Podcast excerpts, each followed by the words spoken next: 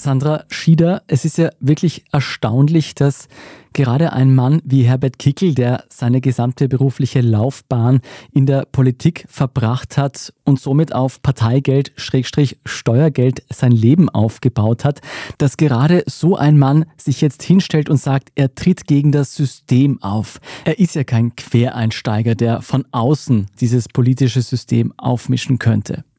Aber wenn wir das jetzt beiseite lassen, was bietet er denn seiner Wählerschaft und gerade der Wählerschaft, die bis jetzt die FPÖ vielleicht noch nicht so toll gefunden hat, was bietet er denen inhaltlich? Also wie jede Partei hat auch die FPÖ ein Parteiprogramm, aber kein Mensch liest sich so etwas ernsthaft durch.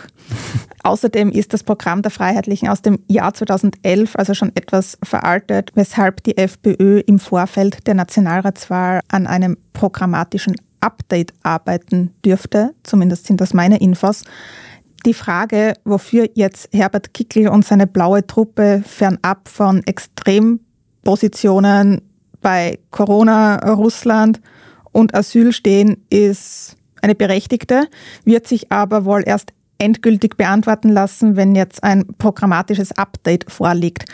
Grob zusammengefasst steht die FPÖ für eine Law and Order Politik und in Sachen Familien, Frauen und Bildungspolitik ist bei einer möglichen blauen Regierungsbeteiligung natürlich das Gegenteil von einer progressiven Politik zu erwarten.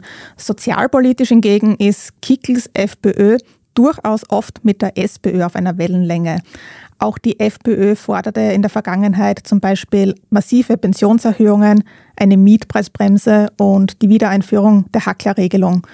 Und langjährige Forderungen der Freiheitlichen sind auch automatische Volksabstimmungen nach erfolgreichen Volksbegehren, ein Ende der ORF-Gebühren und ein Nein zu einer Vermögenssteuer. Die FPÖ wird außerdem jedenfalls einen konsequenten Österreicher zuerst Kurs fahren und auf Ausländerinnen und Ausländer würden jedenfalls sehr harte Zeiten zukommen.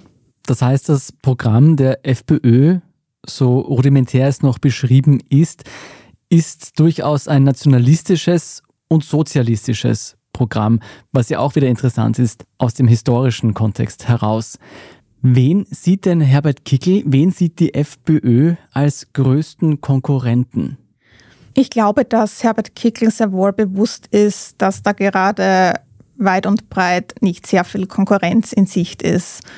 Die größte Konkurrenz ist natürlich immer der Zweitplatzierte in Umfragen und das ist in dem Fall aktuell die SPÖ.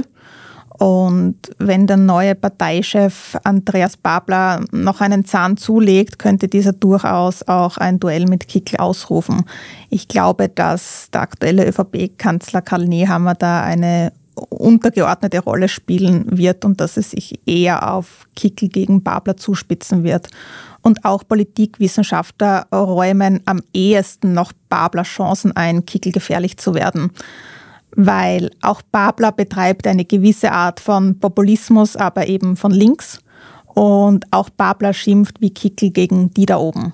Das könnte zu einem, wie es ein blauer Stratege formuliert, zu einem Wettrennen werden, wer von den beiden mehr gegen die da oben schimpft.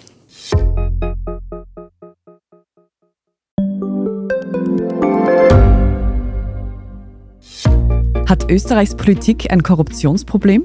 Wie wird der Ukraine-Krieg enden? Und warum wird alles immer teurer? Ich bin Tobias Holub. Und ich bin Margit Ehrenhöfer. Wir stellen die brennenden Fragen unserer Zeit. Und die Standardredaktion liefert Antworten. Im Thema des Tages, Montag bis Freitag um 17 Uhr, überall, wo es Podcasts gibt.